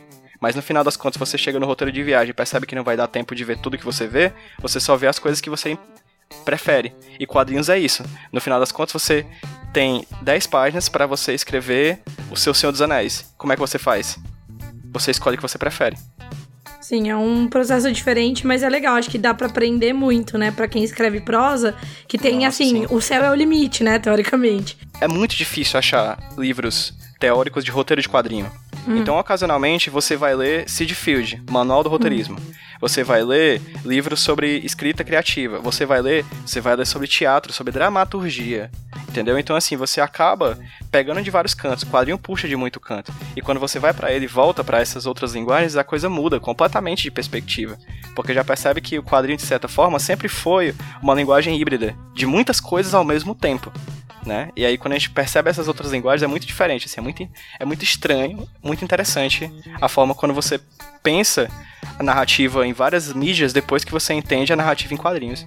Só adicionar um negócio aqui, porque eu, eu já fiz um roteiro de quadrinho, que é pro Realezas Urbanas, que hum. é a uhum. história no fio da navalha, que é uma releitura de Massa. Barba Azul com. É, eu chamo do meu Barba Azul com Garota Exemplar. Enfim. É, e foi muito louco, sério mesmo. Eu nunca tinha feito um roteiro de quadrinho, mas eu já tinha lido, porque, enfim, eu flerto com essa coisa de escrever para quadrinho, apesar de não saber desenhar. É, e eu acho que uma sorte que eu tive foi porque esse, essa história foi em parceria com o Tainan, que já tinha uma experiência muito grande em ser ilustrador, em, enfim, em ser quadrinista, né? E aí, o que que eu fiz? A minha abordagem, na verdade, foi... Eu escrevi... Isso, é tipo o guia da história. O que eu queria que acontecesse na história, entendeu? É, e aí, depois, eu e ele, a gente conversou, a gente trocou uma ideia, tipo, ele sugeriu umas coisas do guia, né? E aí eu fiz mais ou menos, tipo assim, ah, não, é pode acontecer isso aqui, aí tem uma fala e não sei o quê. E aí, enfim, mas eu sempre, sempre falei, velho, faz o que você quiser aí, ou, ou só tem as falas aí, mas se não der certo também a gente depois troca. E foi tipo assim, foi um processo bem é, colaborativo dos dois, entendeu? E, e foi uma experiência super legal, assim, porque tem isso, foi super diferente. Eu sabia, tipo, a gente tinha 12 páginas, é, depois a gente conseguiu 14, mas enfim. E aí, uma coisa que foi muito legal é que, assim, acabou que, tipo, o roteiro desse negócio ficou umas três páginas, com os detalhes, né? Enfim. E aí foi, teve muita coisa que foi pra história como imagem. E eu fiquei, isso é muito mágico, uhum. sabe? Tipo, se eu fosse contar a palavra, a história tem 50 é. palavras. Mas é as imagens, eu fiquei. Uhum. Eu amo isso. isso foi uma coisa que eu percebi. Você tem que saber usar muito imagem para poder passar a sua história, sabe? E eu acho que talvez isso seja uhum. uma coisa que a gente possa pegar um pouco para literatura, que às vezes, tipo, enfim, eu acho que Total. eu sinto que pelo menos Total. no Young Adult a uhum. gente um pouco se distancia disso, mas eu, a, a famosa do ah, a cortina azul quer dizer que o, que o personagem tá triste. Você pode usar isso na literatura também, sabe? Enfim. Sim, só fazer mise-en-scène, né? Dá pra fazer uhum. mise-en-scène na literatura. Pois é. Eu tenho duas coisas que a Bárbara falou que eu acho que é bacana pontuar rapidinho. Primeiro foi o, o, fato que você disse, por exemplo, que você tinha feito o roteiro, o Tainan pegou e fez uma coisa dele. É interessante porque o quadrinho, quando ele é feito em colaborativo, no final da conta, nem é uma obra da Bárbara, nem é uma obra do Tainan. É uma obra da Bárbara e do Tainan, né? Tipo, uhum. você, você não consegue dizer ó, oh, esse aqui é a parte da Bárbara, ou isso aqui foi a parte da Tainan, porque não existe, né? Você não consegue pontuar até onde hum. foi tal autor e até onde foi tal autor, porque os dois são autores na obra em quadrinhos compartilhada, quando é uma obra completamente autoral. E a segunda coisa. As linguagens é uma se coisa... complementam, né? Totalmente, totalmente. Elas se complementam ao ponto de não conseguirem mais se desvincular uma da outra. Uhum. E... É a Gema e a Clara se encontrando no bolo, né? No bolo, perfeitamente. Exatamente, assim. Quadrinho é o bolo das linguagens, assim, é, é, basicamente. Sim. E outra coisa que ela falou que ela só pontuou, e acho que ela falou, não sei nem se ela, você notou falar isso quando você falou que ele era ilustrador e quadrinista, porque são duas coisas completamente diferentes, Sim. Uhum. né? Ilustrar é uma coisa, você condensar coisas em uma imagem e você contar coisas em várias imagens são duas formas de pensar a imagem totalmente diferentes. Você consegue. Existem ótimos ilustradores que são péssimos quadrinistas, e existem péssimos desenhistas que são excelentes quadrinistas. Assim, gente que desenha muito mal, mas sabe contar uma história com imagens. E é isso que importa. Sim, sabe? E, e, assim, eu já tô até problematizando o que é desenhar mal, né? Enfim, mas. porque não existe isso não. de desenhar mal. Todo mundo desenha e desenhar é tipo falar, assim. Mas é isso, assim, é, são duas coisas bacanas que a Bárbara falou e que acho que seria interessante pontuar.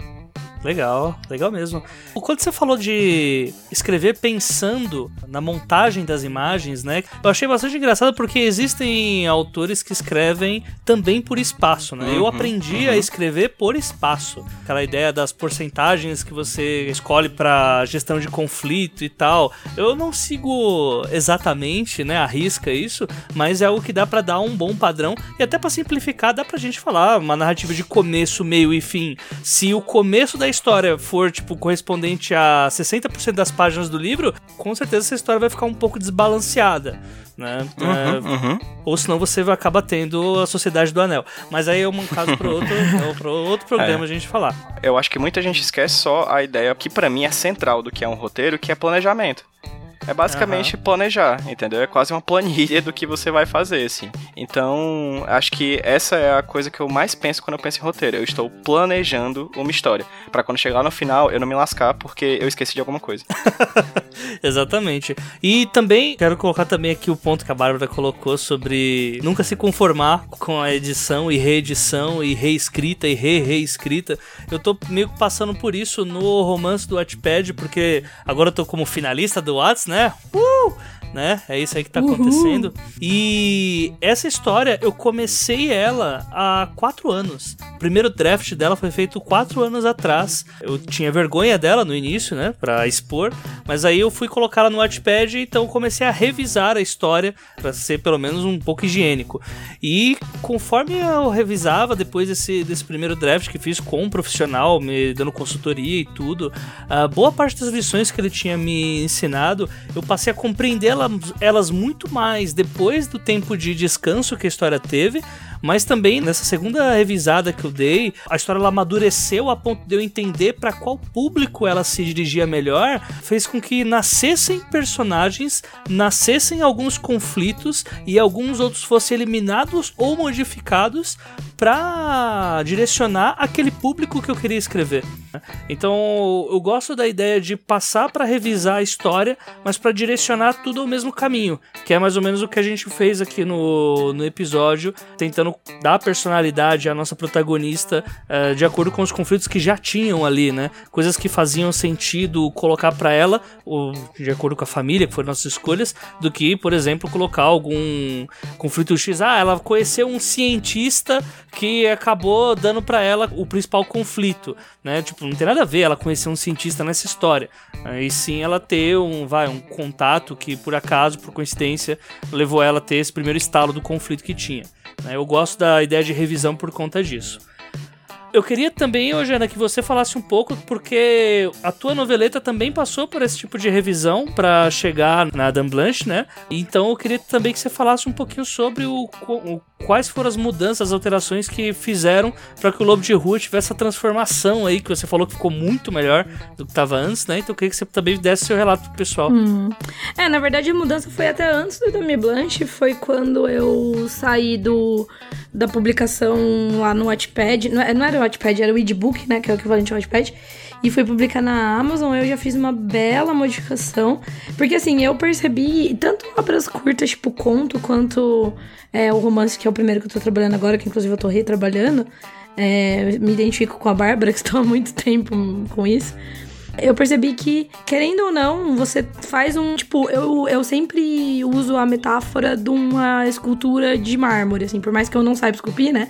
Você tem um blocão lá, você quebra uns pedaços do bloco para deixar mais ou menos com o formato da estátua que você vai fazer. Depois você quebra numa, um segundo nível de detalhe. E por último, você vai desbastando os cantinhos, né? Tipo, polindo mesmo, assim. E todos os textos que eu, né, escrevi que chegaram no resultado satisfatório, óbvio, passaram por um processo assim, entendeu? Então eu acho que é bem isso. Eu acho que é o que a Bárbara falou no começo. Eu quero puxar aqui também, porque eu concordo plenamente lá no começo do, da discussão, que é você mostrar as coisas para outras pessoas, né? É uma edição um, de um editor, é, leitura crítica, é, você passar por alguém que vai não, não só preparar o seu texto, mas falar do seu do seu da história também. E eu acho que é isso. E aí, esse trabalho depois de edição, de, de preparo do texto, é muito intuitivo, eu acho, né? A gente vai vendo e vai, vai ajustando. Eu gostei bastante dessa visão aí do PJ, porque realmente essa experiência de você ter uma limitação que seja a de quadrinhos, muda a experiência na hora de você levar o que você tem, material bruto, até o material final. E deveria ser um exercício que a gente deveria fazer, né? Porque por mais que na teoria o romance possa ser de qualquer tamanho, como a gente sabe aqui, todo mundo que, né, principalmente nós estamos começando, eu que tô começando, você não pode chegar com, ah, tem aqui esse livro de 500 páginas na editora, entendeu? Uhum. Então. e tipo, você é iniciante, você vai vender o livro por 500 mil reais, né? Não é assim. Então é isso. Talvez de todo o processo criativo, para mim, o mais caótico seja a escolha do título de uma obra. É sério, eu sou horrível nisso. E títulos vão muito além de uma frase bonitinha ou que causa aquele efeito chiclete. O título deve causar o impacto necessário ao mesmo tempo em que resume sua história. Nem mais e nem menos que isso. Isso é, caso você não queira arrancar olhares de que diabos é isso de quem encontrar o seu livro na prateleira da livraria.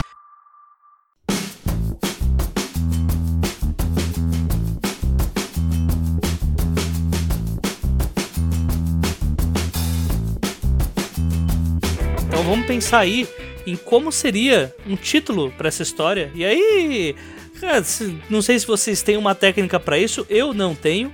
É, então vamos agora para a parte que todo mundo quebra a cabeça, porque títulos e capas para mim foram coisas que não foram criadas para autores decidirem. Para mim devia ter um editor da vida que decide títulos e Só capas pra gente. Exato. Um por vez, gente. Todo mundo fala ao mesmo tempo e ninguém vai escutar. Gente, partindo pros academicismos, de novo, Vai. mas tentando Uou. puxar no final da minha fala, voltando pra, pra parte prática, né, pra parte empírica da coisa, tem um autor que eu recomendo bastante pra todo mundo que gosta de estudar sobre textos, textos como um todo, que é o Gerard Genet. Ele é francês e tem um livro muito bacana chamado Palimpsestos, a literatura de segunda mão. E ele fala sobre diferentes tipos de relação entre textos. É basicamente sobre isso. Ele pega dois textos, ele pega, por exemplo, dois contos, ou dois livros, ou um filme e um livro, textos. E ele bate os dois e diz as formas que esses textos se relacionam entre si. Palimpsesto é um tipo de literatura antiga que você escrevia, aí você usava o mes- o mesmo papel. Você apagava a, a- papel não, mesmo suporte, né?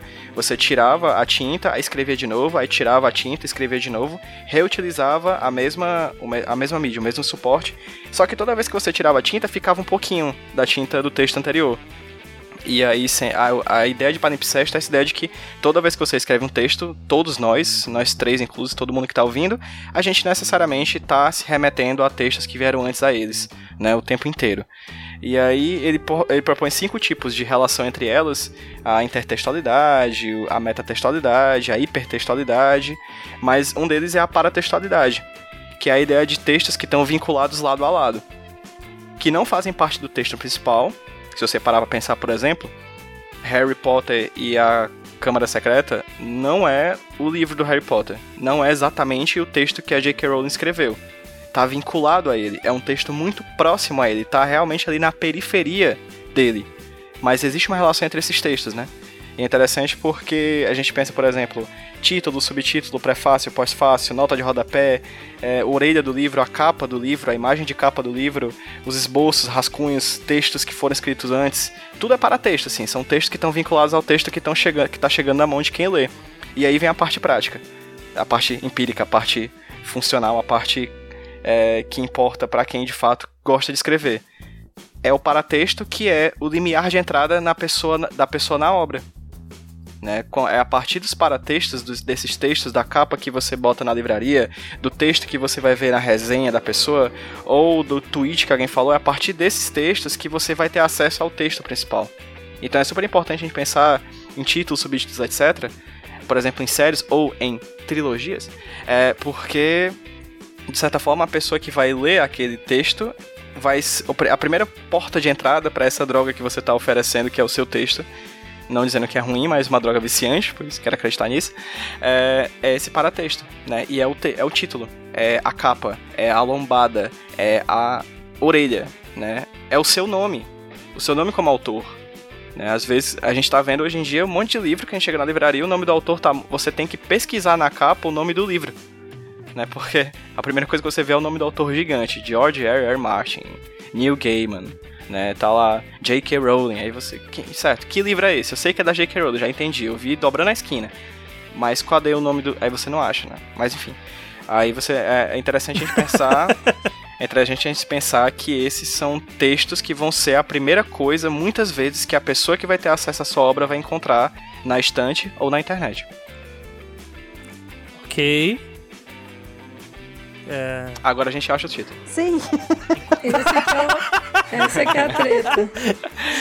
eu, eu, eu- na minha cabeça, PJ, você tava sendo aquele professor que tava fazendo aquela, rai- aquela equação algébrica do tamanho E aí da ele ia lousa. chegar na- e no, no final, final. então, e, e por tudo isso que eu falei, o título tem que ser esse, tá?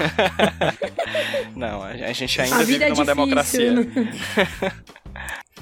É, A gente, assim, parece brincadeira, eu vou remeter novamente esse, essa conversa que a gente teve hoje, mas a gente pensou que vai ser, que é, a gente vai pensar numa trilogia, não é isso?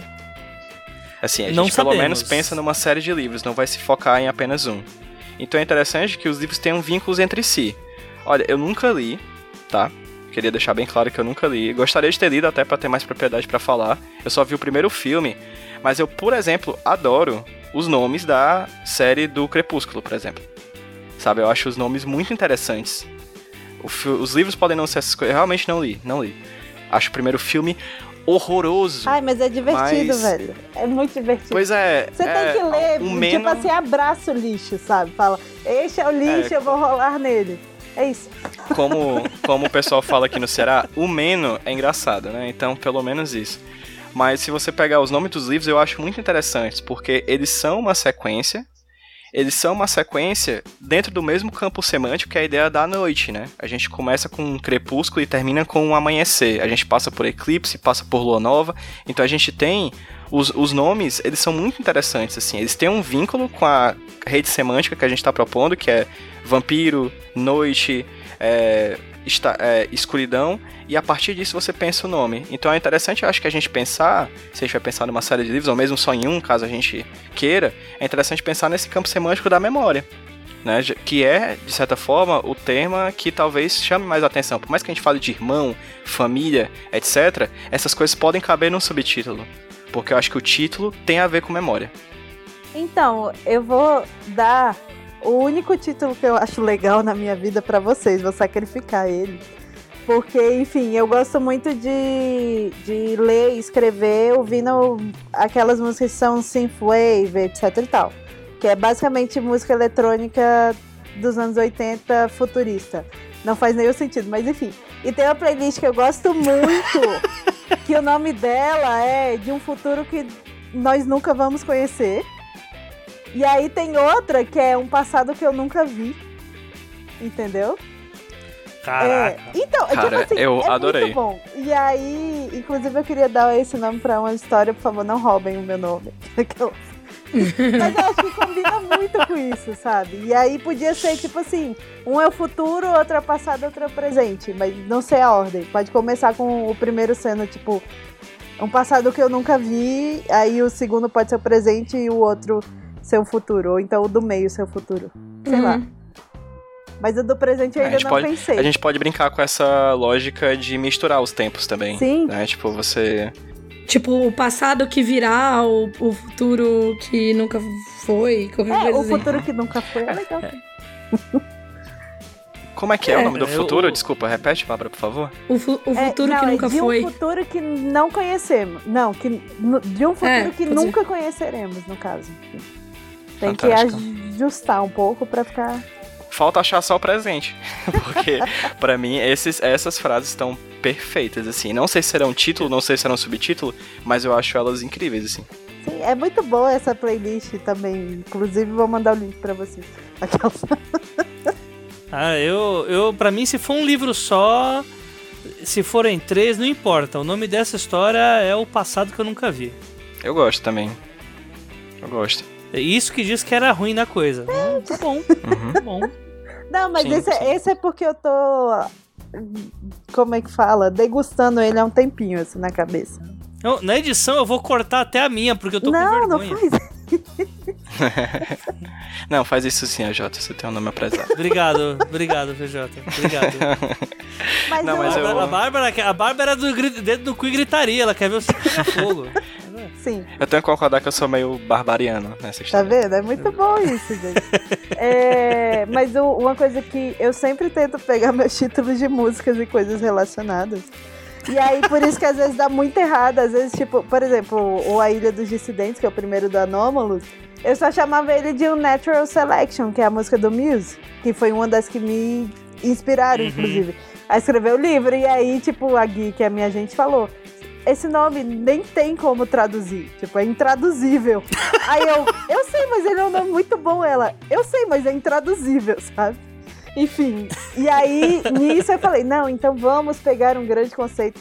Seguindo aquilo que o, o, o PJ tava falando, aí eu falei, não, é sobre é, mutações genéticas e anomalia, então eu vou pegar o- os tipos de mutação genética que podem ter, que é por inserção, por. Eu nem lembro mais.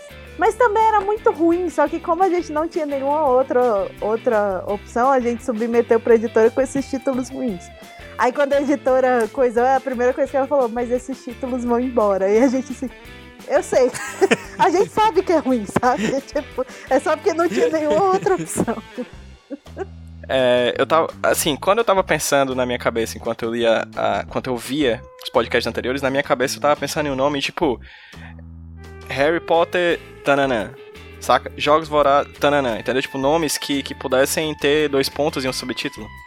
E na minha cabeça Aham. veio Memória. Então, Memória, pra mim eu pensei no nome cativante pra galera dizer essa aqui é a saga Tananã. E o Tananã seria Memo. Hum, M-E-M-O só. A saga. É tipo saga Crepúsculo. Sim, ou saga Harry sim. Potter. Ou saga, entendeu? Eu pensei nesse nome, Memo. Porque de certa forma a gente tá falando Nossa, disso. e dá pra você memória. colocar. O subtítulo Dá pra que você, você co- falou. Não, e dá pra você colocar, tipo, memo como, sei lá, o nome da tecnologia dentro do negócio. Exato. Entendeu? Puta que pa... É, temos um programa. Eu pensei até o logotipo. um logotipo parada meio aquelas letras bem Apple, assim, aquela coisa bem. Sim, É, Iva, daquele filme lá do, do- Caramba, minha animação favorita, caceta. Do... o Huawei. Isso, o Wall-E. Ah. Putz, cara, esqueci por um momento aí a memória aí falhando. Alguém roubou minha memória. É, exatamente, assim, a gente pode brincar com essa ideia do memo e o subtítulo ser esses nomes. Porque inicialmente eu pensava na minha cabeça, enquanto eu, escrevia na minha cabeça as coisas, eu pensava na graduação dos livros, saca? Tipo, memo, dois pontos, irmão, que aí é a questão do irmão. Memo, dois pontos, museu, a questão do museu. E por último, memo, dois pontos, o sistema, entendeu? Que aí seria a guerra contra o sistema. Só que eu super encaixa com essa proposta que a Bárbara falou de subtítulo, sabe? sim. Por mais que esteja faltando um- deles, que é o do presente. Mas futuro e passado, acho que a gente tem. tá certo já. já, já- eu já vejo no, tre, no prelo já. já Ah, tá, o já tá presente pode imprimindo ser o presente que não vivi. Ótimo. Gente, Vamos lá, Bárbara, a gente vai lançar o primeiro livro. Ele vai se chamar Memo, dois pontos. Qual é o subtítulo? É... Não, é um passado que nunca vi. Um futuro Que- que, não, não nunca conhecerei, enfim. Nunca vou E um conhecer. O problema que não- é esse conhecer. E, o E presente um presente que não é. Pode ser, ou que não É, vivi. Gosta. lá. Ou que não vivo, porque aí seria Ah, no é presente. verdade. A gente tem Caraca, o conhecerei é no aí, presente, o vi, o vi É no isso. passado e o vivo no presente. vai ser uma trilogia, então, a Saga Memo. Cara, que incrível. Gostei. Jana, Hum. você tá aí? Sim, tô me ouvindo? Ah, então tá Chorando bom. de emoção. Tá bom. Eu, eu e Jana, eu e Jana não sabemos fazer títulos, pelo visto, né, Jana? Não, eu sou péssima. Eu me senti burro, eu me senti muito burro. Isso aí foi só, foi só uma coincidência, gente, de eu estar com o título na cabeça e a história Foi. combinar, porque. Eu também. Tá vendo? Eu tava com uma ideia na cabeça e Bárbara estava também. Mas assim, eu não subestimo as coincidências. Então, agradeço. Não existem É isso aí.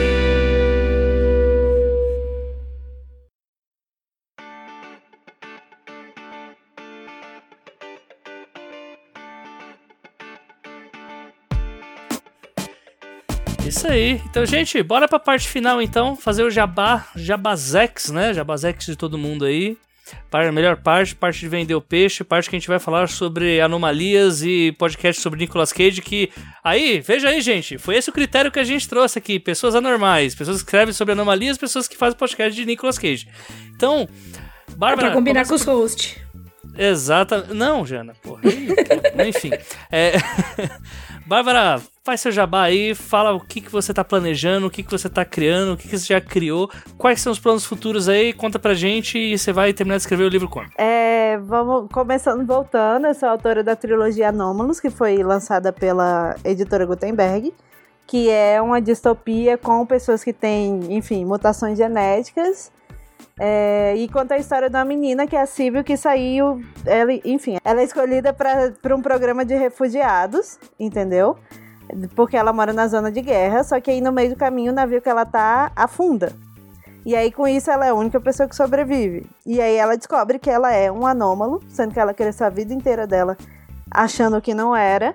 E no país onde ela vive, os anômalos vivem em cidades separadas. Eles têm que se vestir de amarelo todas as vezes que saem dessa cidade para representar o perigo que eles representam para a sociedade. E é tudo extremamente segregado. Só que ela não vê problema nenhum, porque é uma vida muito melhor do que a vida que ela conhecia.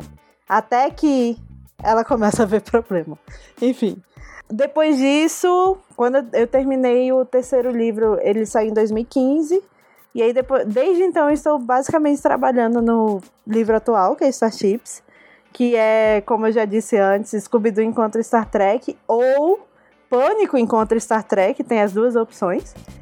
É... E eu tô na segunda Tô versão. intrigado. Pois é, eu tô na segunda versão e eu não sei. A minha previsão é terminar agora em novembro, mas aí é um processo gigantesco, assim, até que ele esteja pronto para ser lido, saia por uma editora.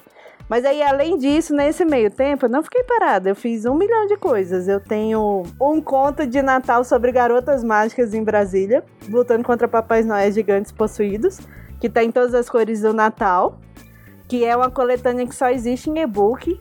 É, eu também fiz, como eu falei, é, O Fio da Navalha, que é o roteiro da HQ do Realezas Urbanas, que saiu pela Astral, o editor, inclusive, é o Felipe Castilho, ele que me convidou. O Felipe também é responsável pelo Anômalos, porque ele era o meu editor na época.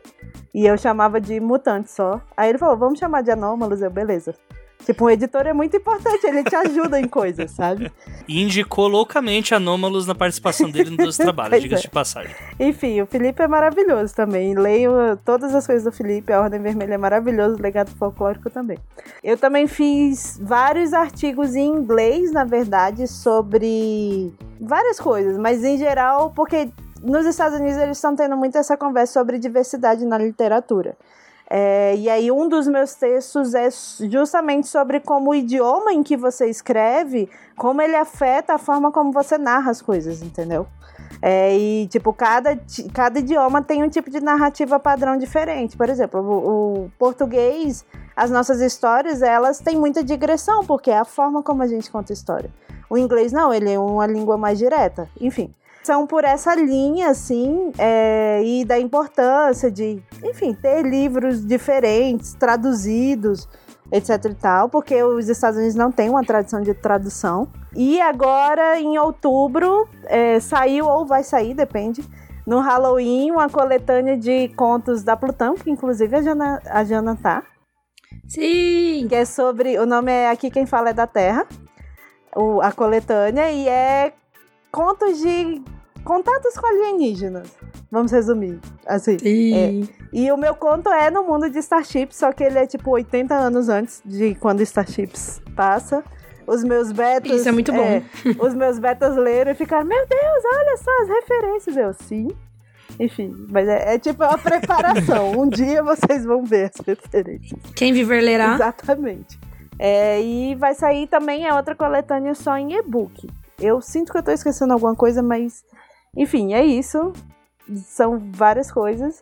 E no Twitter também eu sempre tô lá sendo estranha. É uma, é uma atração por si só, sabe? Eu sendo estranha no Twitter. Twitter, melhor país. É. E falando de My Hero Academy, porque eu sou uma grande viciada em My Hero Academy agora, eu tenho até um grupo de apoio Bate, amiga. Entendeu? Pois é, eu tenho um grupo de apoio que basicamente só manda fanart, mas enfim, que não ajuda muito, não é muito apoio, mas enfim. Entendemos, entendemos. E vocês também podem encontrar a Bárbara lá no Pavio Curto sempre, porque ela é uma linda e sempre tá lá. É. Sim. PJ, Oi. como você se alimenta? Não, isso já foi.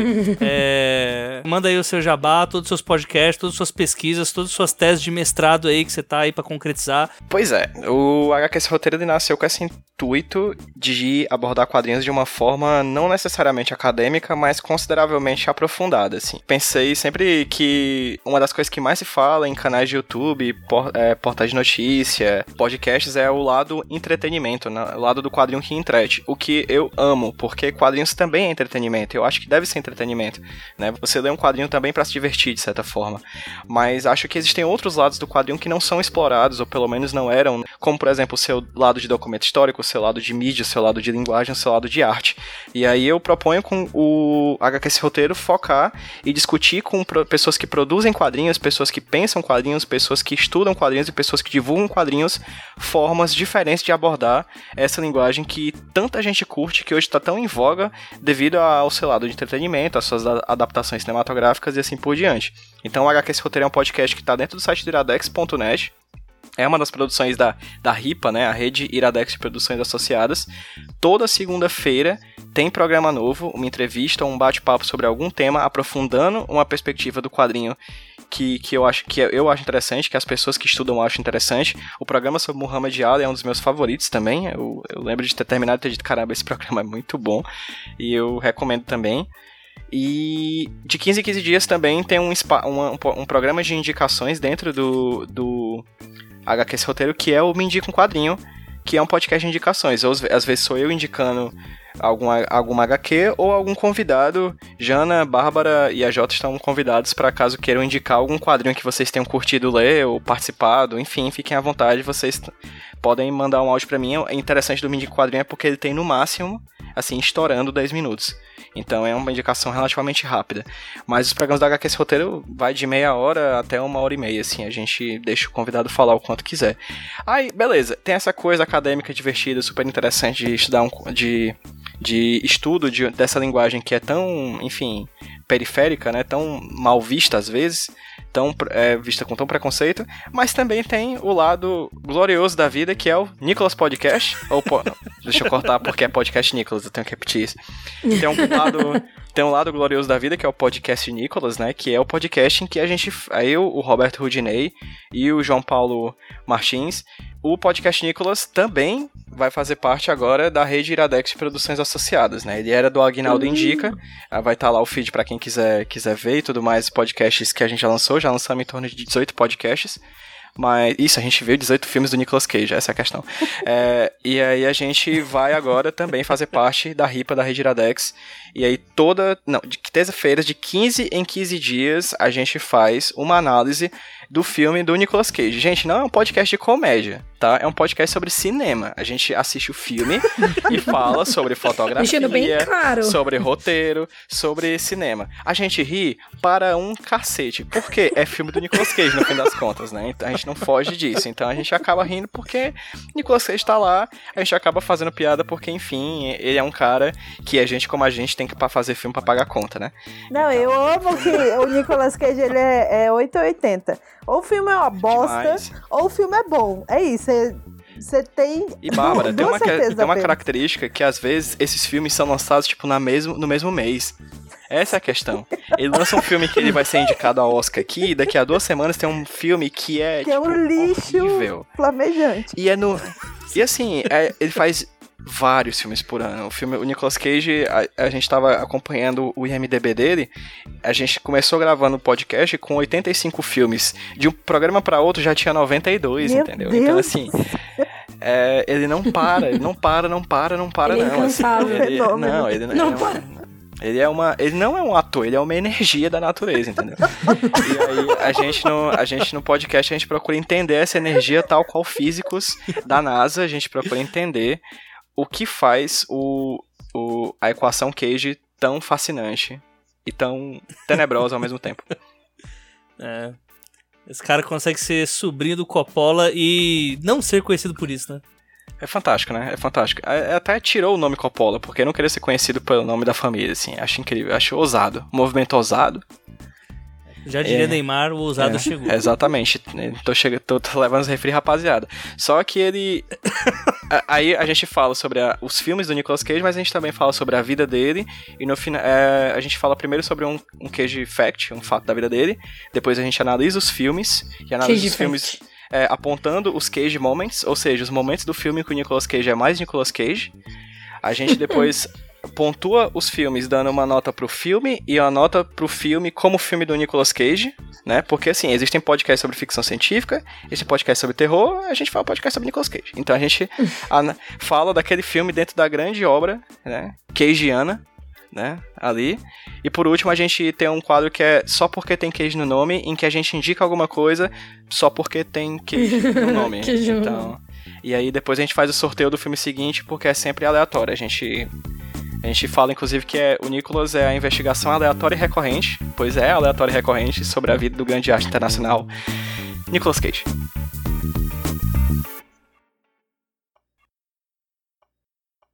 E por fim, a nossa sinopse ficou da seguinte forma: Em Memo, o passado que nunca vi, memórias podem ser vendidas por valores nada módicos em um mercado alternativo temático que, como uma saída para falta de verba devido ao descaso governamental com patrimônio histórico, funciona nos bastidores de museus de grandes cidades.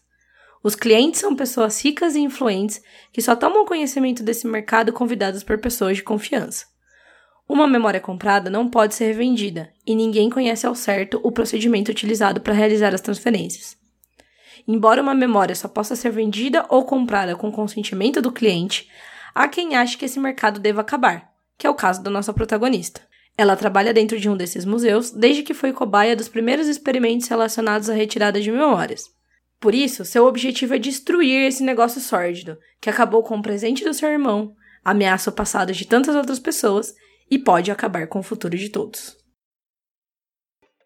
E como esse podcast não conta com direitos autorais, caso você que está escutando queira roubar. Não, pera, é, pegar emprestado todo esse brainstorm, fica à vontade. Inclusive, a ideia era essa desde o começo, a gente recomenda. Mas só enquanto a gente não descobrir como ficar rico com isso. E esperamos que vocês tenham gostado dessa primeira experiência em áudio simulando, junto de autores já publicados, um pouco do funcionamento da mente criativa de um escritor em seu habitat natural, e que normalmente se dá em meio à solidão, café e síndrome do impostor. Bem, Queremos agradecer a todos pelos ICs enviados para cada um dos episódios e com certeza a coisa ficou muito mais legal trazendo ideias diversificadas e fora do mainstream literário nacional. Mas ainda não acabou. Eu e o AJ ainda vamos gravar um último episódio para essa temporada, em que a gente vai Olha falar aí, sobre a nossa experiência desenvolvendo juntos esse projeto. E aí, a gente pode fazer as despedidas mais sentimentais, né? Enquanto isso, tchau. Tchau, tchau!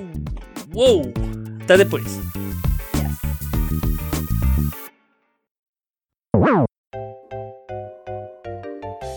Tá passando um avião, espera passar? Espero, né? Esse silêncio respeitoso pelo seu avião. Tá bom então. Um minuto de silêncio pra esse avião. Silêncio respeitoso, gente. Não é de pesar, não. Passou, passou, passou um avião. E nele tava escrito. Ele não. Ele não, ele não!